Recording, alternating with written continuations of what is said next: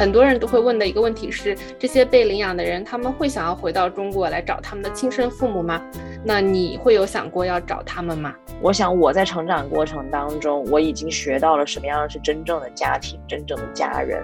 即使是那些有自己亲生父母家人的人，有一些人还是想要选择找到自己想要的人来做家人。他们会找一些真正能够接受他们、关心他们的人。每个人都有权利，他去选择陪伴在自己身边的人。所以我已经有我的家人了。现在我完全没有想过要找亲生父母。你知道你自己的确切的生日吗？嗯，我不知道确切日子。但我不会觉得不高兴吧？就是我一直都觉得这个是一个关于我挺特别的事情。哦，那他们很幸运啊。那听到别人这么说的时候，你是什么样的感受呢？对我们肯定是享受到了很多比我们出生背景更好的生活条件，但同时我觉得这种想法又掉入了模范少数族裔的陷阱。我们就被架到一个台子上面，然后他们就跟我们讲，说啊。你是最优秀的、最幸运的。问题是，这又是跟谁在比较呢？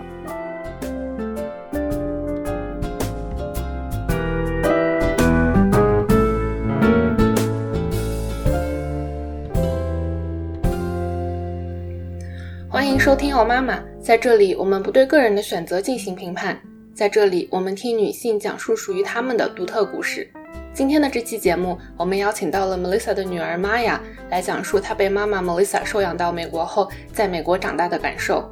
如果你还没有听上一期 Melissa 讲述她作为妈妈的体验，建议先收听上一期节目。和上期一样，我们的采访是用英文进行的，并有中文配音和英文两个版本。那我们就来听 Maya 的故事吧。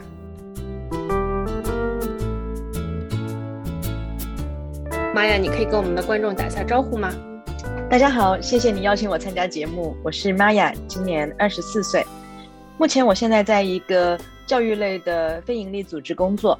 我的工作是给波士顿公立学校工作的人去设计教材，还有培训的内容。我的工作主要目标是领导力的培养，还有教育公平的方面。嗯，谢谢玛雅。你有听或者读 Melissa 那一期的采访内容吗？我念了文稿。那你觉得你在那一期采访中有了解到任何新的信息吗？Melissa 太会说了，她其实大部分的故事我都听过了，不过再听一遍还是挺好的。而且呢，嗯，我现在看到她在往回看的这些想法，还有她当时考虑收养的过程啊，她对于去做收养的这个准备，现在看起来都觉得非常的有意义。嗯，太好了。那关于这个采访的话，我有好多话题想跟你讨论的。其实的话，因为我也是亚裔嘛。在过去八年里，我在美国也体验到了关于种族和身份认同的各种问题。这些的话，我觉得都非常的想跟你聊聊看。嗯，但是在我问更多问题之前的话，因为很多中国的听众或许因为没有和被收养者交流的经历，会有很多想问的问题。嗯，我觉得我以前也是这样，但是的话呢，和从被中国收养的人交流的时候，总是非常紧张，有的时候就会很犹豫，我应该问某个问题吗？因为我不想要冒犯到对方，不想要显得非常的没有礼貌。在这一方面的话，你会有什么建议或者想法吗？或许你能不能分享几个反例？有哪些问题你觉得是不应该问出来的呢？在我这边其实没关系，呃，任何问题我都会尽量回答。那从我在做教育公平公正的领域这个工作的视角来说，如果因为要害怕冒犯别人就不能够提问题的话，那就什么都做不成了。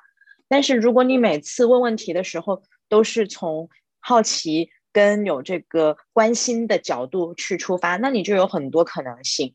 所以我觉得，如果你也是怀着一个关怀的角度，怀着这颗心来提问的话，那我会给你同样的态度。所以对我来讲没有关系，什么问题都可以问。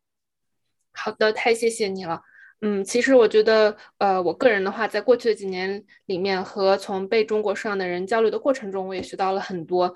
我。个人的话，第一次接触到这个群体的存在是二零一三年，我那个时候刚刚来美国，参加了一个国际学生和美国学生配对交流的活动，所以在那个活动上，我们就会走来走去，随机的找人聊天，有点像那种呃速配的 dating 约会的那种感觉。嗯，我就遇到了一个长得非常像中国人的女孩子，我正要跟他说话，他就立马说：“哦，不不不，我不是国际学生，我是美国人。”然后可能他看到我很疑惑的样子，他就说：“哦，我大概一岁的时候，我的父母从中国领养了我。”然后他就直接走开了。我当时会觉得很震惊，因为我从来没有想过会有人就在完全不认识的情况下就直接跟我说这些事情，所以我当时都没有来得及反应过来。但是后来的话，我慢慢有学会和人交流的时候，先不看到这些标签，先把对方都做一个人来对待，然后再真诚的问问题。嗯，对的。我想我们接下来一定会聊这个话题，聊得更深入。在亚裔的身份的这种认同框架里面，其实有很多多元的理解，还有非常大的多样性。那这是一个非常独特的事情。嗯，好的。那我们先回望一下过去。嗯，Melissa 有说过，在你小的时候，尽可能在你都没有办法理解的时候，他就已经开始给你讲一些关于国际领养和从中国领养孩子的故事了。你还会记得这些故事吗？或者是你会不会有一个闪电般的时刻，就就觉得哦，我突然理解了，原来领养是这个意思。嗯，我觉得这个不是在一个时刻发生的，但是我确定，我确定记得，就是说我念过一些书，而且我越来越长大的时候啊，我觉得很明显，就是哎，我跟我妈长得一点都不像，然后这件事情一点都不让我觉得很惊讶，而且我跟我的家人也长得不一样。然后呢？另一方面，对我来讲，我觉得很重要的事情是说，我有这种跟我年龄非常相仿，然后同样他也是被收养的这些朋友，所以这些东亚的朋友对我来说，其实是一个我了解自己身份认同的很重要的窗口。那 Melissa 提到过，她在回想过去的时候。嗯，她有意识到，她当时是有点在等待你来提问问题的，因为她觉得她已经准备好了，可以回答一切你想要问的问题。但是他觉得好像你并没有问很多关于你被领养的相关的问题。你有记得你有主动问他相关的问题吗？嗯，他他说的对，我觉得我没怎么多问。嗯，不过我因为自己是一个蛮内化的人吧，我主要都是自己在想，自己试图去把它弄明白。我在跟 Melissa 采访中说，我觉得这种被领养的经历，嗯，可能有时候是有点孤独的。哪怕像你的家庭，就每个人都非常相亲相爱，是一个非常好的家庭。但是我觉得，作为在一个白人家庭中唯一的亚裔，是会有点孤独的吧？你会有这样的感觉吗？嗯，那肯定有的。我还是小孩的时候就会很孤独，但我现在觉得作为一个被领养的人这么一个概念，还有作为亚洲人、作为华人在美国的这种概念里面，我觉得可能会更孤独。这个跟我小时候的感受很像，嗯，但是我没有一个很好的词去能够表达这种感受。现在可能还是会有一点孤独吧，但是我现在在塑造自我认同的这种身份意识，呃，我也有了更多的能够用来表达的这个词汇，我也能够表达和解释自己，那这样就很好。但是意识到这一点本身也让我觉得非常孤独。有一些事情，像我的家人，他们永远都没有办法理解，就是有些事情他们永远都无法经历跟体会的。嗯，是的。不过不知道这会不会让你觉得更开心或者更不开心？我觉得其实哪怕是我跟我自己的亲生父母在很多事情上，他们也无法完全理解我的想法和经历的。那你会可以跟我们分享一些有让你觉得为什么你们就是不能够理解我呢的例子和场景吗？嗯，我觉得肯定有这样的情况吧。仅仅是作为亚裔美国人，或者再更具体一点，华裔美国人，本来你就是会遇到这种没法被理解的状况。即便是在家里面，Melissa 也非常认、非常用功的去让我有机会接触中国的文化，很努力的试图去理解我。但是我还是会经历种族差别、种族歧视，而且也有的时候潜移默化的就接受了很多有害的观念跟思维的模式。这些想法可能是因为我已经内化了这种所谓的白人至上的这种想法来产生的。那在这种想法里面。白人文化跟白人的身份，它是受到追捧的，所以我最近学到一个词叫做 “model minority myth”，就是模范少数族裔的迷思。这种迷思其实本身就有一点带着歧视黑人的成分，因为这种观念里面，呃，亚裔族群就会内化对黑人跟黑人文化的这种歧视，认为说亚裔只要足够优秀，他就可以不会被歧视。可是。我从小到大从来就没有从家里面或者从学校里面学到这个词本身和对于这个词带来的反思，所以我想，嗯，因为我自己是个华人，有这样的身份，我肯定要做很多的内心的思考跟挣扎。我觉得这个是我的白人家人，嗯，完全没有办法理解的。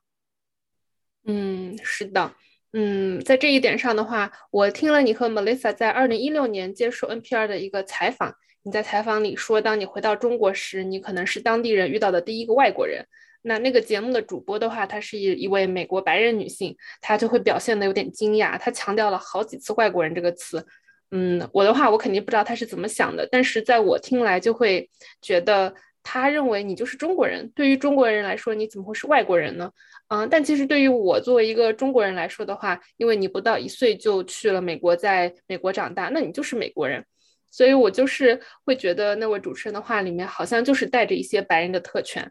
啊，我不知道这样是不是会有点太尖锐或者太小题大做，但他因为你是中国人长相就觉得你是中国人，这件事情就让我觉得很复杂。你当时听到他的话的时候，会有任何的想法吗？嗯，我觉得这个就是说，又回到我刚刚在讲，就是说我在学的这种各种各样的这些词，呃，他表现出来的这种所谓的这种就是。非常永久的外人的这种现象，这种术语啊，这种现象说的就是，你可以是一个在护照上面是美国人，你是一个美国公民，你生活在这里，可是就是有些人永远都会觉得你是个外国人，特别是亚裔，他就会经历这样的事情。所以这个词就帮我理解了现在这种现象。在学到这个词本身之前，我都会觉得很挫败，但是我现在知道说，OK，它就是一个现象，仅此而已。而且你刚刚提到白人特权，我觉得我我觉得需要指出的事情是说，我作为东亚人来讲，皮肤比较白，所以从某种方面来说，我跟白人的外表更加接近，也因此有可能会获得特权。我觉得对我来说，在跟人交流的时候，能够察觉、体认到这一点，也是很重要的。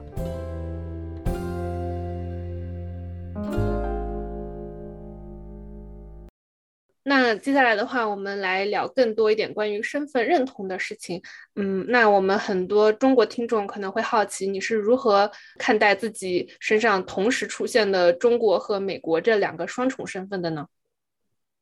嗯，诚然，我有时候希望这个事情更加简单，但是我想，我学到的东西说到底还是，当你分享你的故事、展示你的脆弱的时候，这个事情并不是很好的，不总是很好。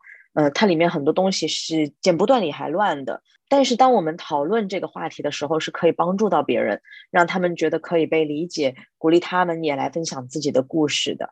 而且很令人振奋的事情是，我能够做真实的自己。我现在的工作会花很多的时间，专门用来跟其他的亚裔人群一起交流，一起讨论我们的身份认同，跟一起成长。那这些和你一起工作的亚裔人群，他们是亚裔美国人吗？还是像我一样是来美国上学的？我们有一群很多元化的人，从第一天开始，我们就会讨论这个话题。我们的经历还有身份认同会有很多细微的差别，那它是非常多样、多层次的。而且这样的一群人一起工作是很能赋予人力量的。那。非常重要的一点就是认识并且学习到我们的不同之处，在我们的亚裔身份之外，其实还有多元的交错的其他的身份认同，那这些都会影响到我们怎么样去参与活动，怎么去影响他人。我们接下来的话可以来聊一下，之前 Melissa 也有提到过的，你在你十六岁的时候就去中国常州做了一个 Touching Home in China 的项目，啊，这个项目我也有参与后期的制作，所以我大概会了解这个。大概了解这个故事，我觉得你非常的勇敢，可以在十六岁的时候就回到你当时被发现的地方。你现在对这个项目是什么样的感受呢？你会不会觉得你当时做这个项目的时候还比较年轻？嗯，我觉得从这个项目之后，我肯定是成长了很多的，有很多东西可能现在我来做就肯定会不一样。这是我当年的经历，那在那个时候去经历这件事，我当然觉得是很重要的。我觉得在我的自我认同。这个自我身份认同形成的过程当中，我应该不停的反思，不停的去尝试这些事情，然后跟别人分享。那持续思考的自我认知是一件很给人力量的事情。那你还会思考你和当地的女孩所拥有的不同的生活吗？嗯，我想这个项目的目标之一就是看一看你们，你和当时在常州出生成长的女孩子之间会有怎样不同的生活？嗯，对，我想我可以把这种不同的人生比较投射到很多人身上，但是没有。我觉得我很专注于我现在的生活跟思考，我更专注于我对我周围的群体有什么影响。我想要尽量的去用我的故事分享给别人。那在关于分享你自己的故事的这部分，嗯，我昨天在准备这期播客的时候，在谷歌上面有搜索你的名字，我确实看到你在公共事业里有很多的露面，比如说做各种的活动，参与各种的播客节目之类的。你会觉得这些曝光和知名度会让你觉得有压力吗？会让你的生活有一点不一样吗？我想，嗯，唯一的压力就是说我有时候讲了一些我觉得必须要讲。呃，人们要想听的话，而且呢，到现在都要说一样的故事跟叙述。那但是到了这么多年以后，我的经历也变了很多，所以在我思考我的观众是谁的时候，我不是很想要只留下一个单一的关于国际收养还有被收养者这么样的一个经历的故事。作为被收养的这一方来说，成长的体验有些很好，有一些也很不好。所以每次我觉得。都要分享，在每一次的这个过程里面，都要更坦诚，这是很重要的。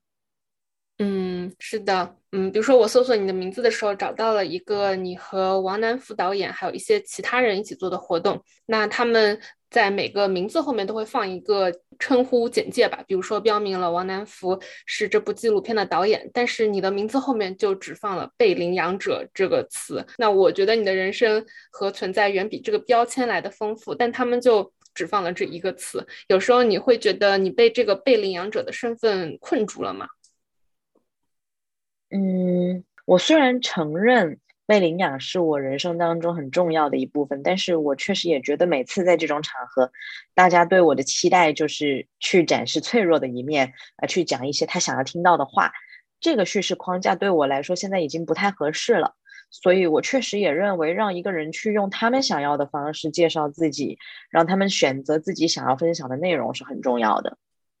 嗯，那这么多年以后，你会有那种我想要把这一页翻过去，永远也不要再讨论这个话题的想法吗？嗯，我从来也没有想过要翻篇儿，但是。我确实想要过用我觉得舒服的方式去讨论这个话题，比如说前面提到的，我的身份本身就是多元的，我更愿意去讨论不同身份交叉带来的影响，而不是仅仅说我是一个被领养的人，就是你懂的对吧？就是我可以是女性，我可以是亚裔，我可以是被领养者，这些经历跟身份都是同时存在的。嗯，完全理解。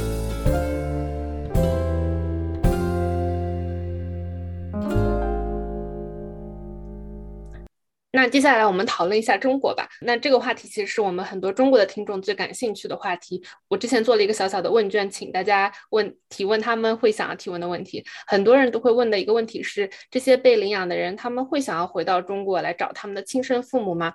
我理解每个人肯定都有不同的想法。那你会有想过要找他们吗？嗯，我觉得 Melissa 在她的采访里面有提到过啦。我其实从来没有觉得我有需要要去找他们。就是找生身父母。如果别的人想要找的话，那他们应该去找。那是每个人不同的经历。我想我在成长过程当中，我已经学到了什么样是真正的家庭、真正的家人。那即使是那些有自己亲生父母家人的人，有一些人还是想要选择找到自己想要的人来做家人。他们会找一些真正能够接受他们、关心他们的人。所以。呃，我想家人跟关爱啊这个话题来说，每个人都有权利跟呃他去选择陪伴在自己身边的人是什么样的人。所以我已经有我的家人了，现在我完全没有想过要找亲生父母。嗯，好的，那我也很好奇，你会有尝试做过一些 DNA 的测试吗？嗯，就不是为了要去找嗯亲生父母，可能只是去嗯探寻一下自己是哪个族裔的。嗯，有我测过 Twenty Three and Me 的 DNA 检测。那民族上面来说，我是非常纯的汉族人。因为除了这个基因报告，我其实没有别的信息，所以做这个检测对我来说还蛮重要、蛮兴奋的，因为它帮我了解了很多我以前没办法知道的事情。嗯，好的。因为我还没有做过这样的检测，所以在选择数据的过程中，会有要不要分享你的数据到网上，让跟你有血缘关系的人找到你这样的选项吗？如果有的话，你当时是怎么选的呢？我记得以每一个步骤里面，你都是需要手动选择你想要什么样的信息，你想要跟 Twenty Three and Me 分享什么样的数据，而且呢，公开分享的数据本身也是可以选择的。那你有分享任何的数据到网上吗？我记得我选了分享一部分，因为它的选项特别特别多，包括比如说你要不要到哪些研究里面啦，或者你要不要跟其他人配对上面啦，所有的这些选项都是你可控的。嗯，那你还记得你是怎么选的吗？哦，我真的不记得全部了，有一些那个分享的选项我都完全没看懂。我想我应该只是选了一些比较基础的信息。嗯，那如果有一天在那个上面出现了你的远亲之类的，你会感到惊讶吗？远亲应该不会，但是如果关系比较近的话，我可能会很惊讶。嗯，那所以你有没有想过，你是希望还是不希望跟你有血缘关系的人配对上呢？我其实没有想过任何一种场景。我把我的信息放在网上，那如果真的有亲戚出现，那就顺其自然；如果没有的话，其实我也不会想多。嗯，好的，嗯，那其实我觉得你的这种非常平静的态度，可能会让有一些中文听众感到失望，因为很多时候我们在我们的想象里面，可能被领养的人，那他对中国肯定是有比较强烈的感受，他们应该是要么非常想要找到亲生父母，要么就是非常的恨他们。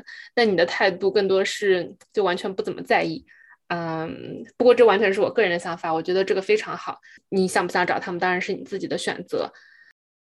那其实，在二零一六年的那个 NPR 的采访里面，你有比较类似的态度。你有提到说，你没有觉得你需要和中国来的同学做朋友。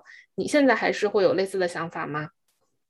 嗯，我觉得吧，两个人能做成朋友，他是需要共同经历很多事情，而且有很多共同点的，不仅仅是说哦，我们在同一个地方出生。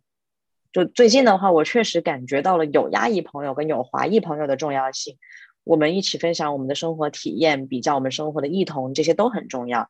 那我觉得我年轻一点的时候呢，我会比较抗拒这件事，我会更想要和白人交流，因为我觉得这也是因为之前提到的一些我自己内化的白人主义之上的这种思想造成的。我认真的反思和思考了这些事情，然后我意识到这些白人至上主义的思想它不是凭空出现的，因为我在一个白人家庭里面长大，那我很容易就会被那样的思想影响。所以现在我觉得有这么一个亚裔的社群，对我来说也是很有意义的。你提到你会和其他亚裔的朋友分享各自的生活体验，那你呃，因为你有不太一样的呃成长的环境，你会发现你和他们之间的一些相同或者不同之处，会让你觉得很惊讶的吗？嗯，我没发生什么很惊讶的事情吧，但是确实我觉得有一些事情是我没办法感同身受的，比如说。他们提到自己的家族历史，他们的父辈、祖辈的经历对他们人生影响的时候，我肯定是比较难体会，因为我就没有这样的背景。但这个也不能叫做惊讶吧。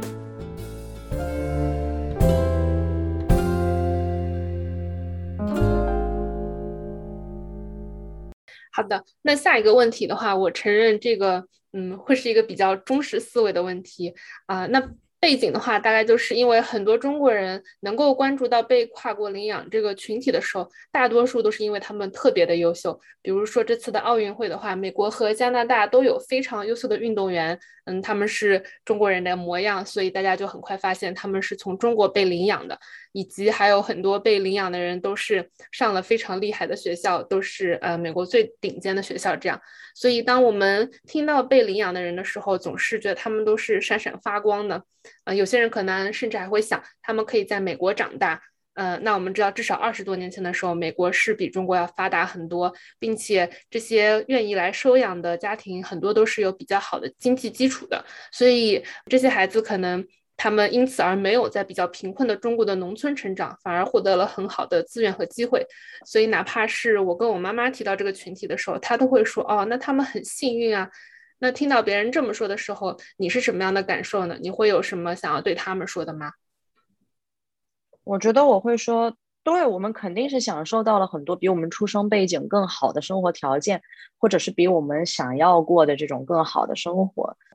但同时，我觉得这种想法又掉入了模范少数族裔的陷阱。我们就被架到一个台子上面，然后他们就跟我们讲说：“啊，你是最优秀的、最幸运的。”问题是，这又是跟谁在比较呢？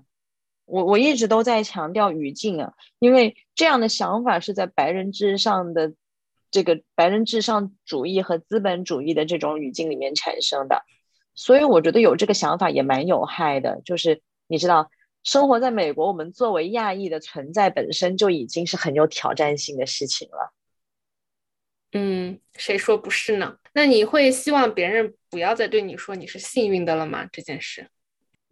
呃，我不会跟人家说说别讲了。可是我觉得说更重要的事情其实是，大家要用一种比较系统的方式去反思，还有去理解为什么在美国的现实社会里面，大家都会这么想。之前 Melissa 也有提到，他们每次收养的话，其实是有一个呃旅行小组，所以你是和其他几个小朋友一起被收养，并且其实在美国，在这个被收养的人里面也有很大的社群。你会有和其他从被中国领养的人的交流吗？我觉得在疫情期间，我本来可以多联系一点，但这么多年以来，我跟他们还是有联系。虽然不是说经常聊天，可是我一直都会觉得他们是朋友，而且见到他们都会很高兴。嗯，那你觉得在你们之间也会有很不同的生活体验吗？那当然了，哦，我在麻省的这个剑桥长大，那跟我在同时一起被收养的朋友，有一些在不同地方长大，肯定都会影响到他们的经历，也会影响到他们对于社区的认同和归属感，而且对于每个个体来说，肯定都会对他们的生活有不同的理解嘛。在这个社群的问题上，最后一个话题想聊的是，因为我发现其实关于中国的被收养的群体，没有很多的影视或者纪录片。比较有名的一部可能是很多人都有看过，叫做《Somewhere Between》，中文翻译叫《中间地带》，是一部关于四个女孩子的纪录片。你有看过吗？看了，还蛮久的。嗯，是的，我也是。二零一四年看的吧，也已经有七年了。那你现在还记得这部纪录片吗？你有什么想法吗？嗯，我很久以前看的，我觉得可以聚焦到他们的生活，当然是很好的事情。他们每个人的故事都很不一样，但我同意的意见就是说，尤其是一个跨国的、跨种族的被领养的人，肯定不是很常见的话题。那在美国来说，关于亚裔历史的叙事。的这些讨论都不是很多的，所以这个现象肯定不是说，嗯，一个很随机的现象。嗯，那这里的话，其实我很好奇，他们当时做纪录片的时候，有找到过你去参与这个项目吗？我不记得了。嗯，好的，因为我问的话呢，是呃，因为我记得其中两个女孩子可能是十六、十七岁，但另外两个只有十岁左右。嗯，我想你当时跟他们可能也是大概类似的年纪，我觉得他们年纪特别小。嗯，我不太记得了，但我不觉得那个年纪特别小，因为在很多对话里面，我们会说啊，这些人年纪太小啦，不适合去这样对话。可是实际上，年纪很小的人也会特别在意他们的身份认同啊。嗯。嗯，我同意。呃，我其实会觉得他们年纪有点小，是因为其中有一个女孩子，她是回到了她自己被发现的那个村里，她就在村口的告示栏上面贴了自己的信息和身世，以及自己想要找到亲生父母。然后就大概过了五分钟吧，她的亲生父母就出现了。所以我觉得，要是我是十岁的时候经历这样的事情，我可能就就是会完全的不知所措。嗯，所以我觉得她好像年纪会不会有点太小？嗯，不过我非常非常喜欢这部纪录片。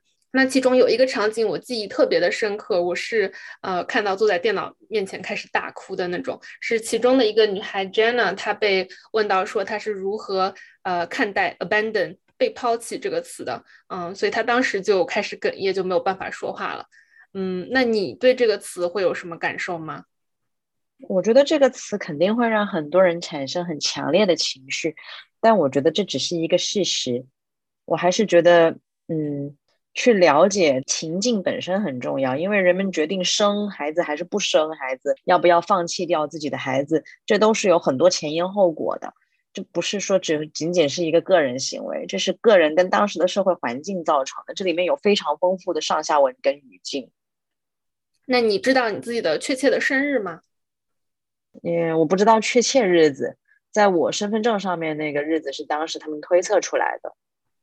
嗯，那你会觉得你不知道自己的生日是会像一个很像黑洞一样的存在，是一个永远的遗憾那样吗？嗯，但我不会觉得不高兴吧？就是我一直都觉得这个东西对我来说是一个关于我挺特别的事情。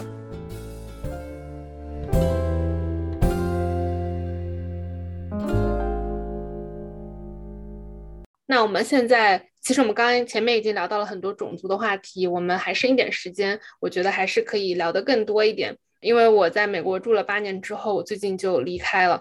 嗯，我可以说我离开美国的百分之七八十的原因，都是因为现在亚裔在美国的处境。那你还记不记得你是什么时候开始非常清楚的认识到，嗯，我是亚裔，而我的家庭是白人这样？嗯，我觉得对很多年轻人来说。就是尤其是不是白人的年轻人来说，哈，种族是一个非常会经常出现的一个问题。这个事情你会有你会有了解，也是因为你有亲身经历。但是我觉得，对于很多在美国的白人来说，他可以选择完全不去管这个事情，他可以完全觉得不用去学关于种族的事情，也可以去选择不去知道种族歧视。所以对我来说，不是说有一个特别。清晰的时间点去意识到这件事，这个本来就是我经历当中的一部分。那你觉得，当你是一个人出现，或者是你跟你的呃白人家庭成员一起出现的时候，别人对待你的态度会有什么不一样的吗？嗯，所以你是在问说，我有没有觉得其他人会根据我身边的人是什么人来区别对待我，对吗？嗯，哦，我觉得。每个人多多少少都有自己的偏见吧，对吧？就是区别，只是说这些偏见怎么样影响到我们每天的生活，这不是有跟没有的问题，这是或多或少的问题。所以回答你来你的问题来说，我肯定是有被人区别对待过的，而且我在有色人种的族群里面找到了非常好的社群，因为其中一个原因是我们有非常共通的经历，我们不得不需要去经历。解构和梳理种族的这个概念跟种族歧视给我们带来的影响，所以在这个社群里面，我可以稍微放的宽心一点。嗯，那你和你的亚裔朋友在一起，和你和你的白人家庭在一起的时候，你会有什么样不同的感觉吗？你可以给我们举几个例子吗？我觉得这个跟我前面提到的比较像吧。就是当我跟我的白人家人朋友在一起的时候，因为我的肤色其实也比较偏白，我会比较像白人，所以很容易的我们就不会去讨论种族的问题。我觉得这里面有很多种族色盲的原因，大家就会假装看不到对方的种族。当然这是另一个话题了，也是在理解种族的时候一个很有问题的想法。但当我跟非白人，特别是跟华裔在一起的时候，我们就会经常讨论种族的身份认同。嗯，对我也有类似的经历。那当我读到一些亚裔美国人的故事的时候，很多人都会提到他们在青春期的时候都会有一段时间特别希望自己是白人，还呃，比如说他们会把自己的头发染的颜色浅一些，嗯，他们会觉得这是因为整个社会对于白人的更友好的态度，嗯，白人的特权等等原因造成的。那你年轻的时候会有这样子的阶段吗？我觉得很多非白人年轻人都会有类似的想法，因为你成长的过程当中，你听到看到都是告诉你说白的更好，而且你如果你是白人，你就是更好的，你就是更漂亮的，而且你会有更多的机会，那当然你就会想要变得更白一点。所以我年轻的时候也会有这样的想法，我花了很长的时间去反思这些我已经内化了的想法，而且也在一直去想要尽量要忘掉这些想法。那关于未来的话，你会有想过有一天可能会成为一位妈妈吗？嗯，我觉得就是很抽象的层面来说是啦，可是我没有很具体的想过，如果我真的当妈了，就是当然这也是很多年以后的事情。目前我觉得是有可能的。嗯，那你前面有提到说你对找到你的亲生父母不是很感兴趣，但如果有一天你真的遇到他们了，你会最想知道什么呢？嗯，我想我也就是想要知道他们的人生故事吧，他们现在过得怎么样？那如果能够知道他们的人生，他们希望是什么，目标是什么，然后也看一下他们现在的生活现状，我觉得都会挺有意思的。好的，那最后的话，我真的非常感激你和我做这期节目。嗯，因为我觉得，特别是在中文世界里面，我们很少会读到被跨国收养的这个群体的故事。啊，每次当这个群体被大众看到的时候，都是因为非常不寻常的事情。他们或者是奥运会的冠军，或者是像 Jenna Cook 一样，他在几年前是一个比较大的新闻，但那个也是因为他回到武汉去寻亲，跟几十个家庭都做了 DNA 的检测。所以，就这些都不是非常日常的故事。所以我希望通过你和 Melissa 的讲述，能够让更多的中文听众也了解到一些更日常、更生活的一些故事。就其实你们也是很普通的一个家庭。所以我非常感谢你接受这个采访。谢谢你邀请我们了。嗯，好的，那今天就先到这里，非常感谢，我们再联系。好，我们再联系，拜拜。好，拜拜。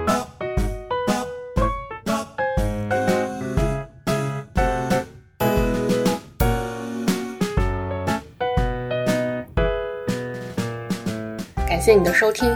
如果你喜欢这期节目，欢迎分享给你的朋友、父母，也欢迎大家在爱发电平台上赞助我，支持我做出更优质的内容。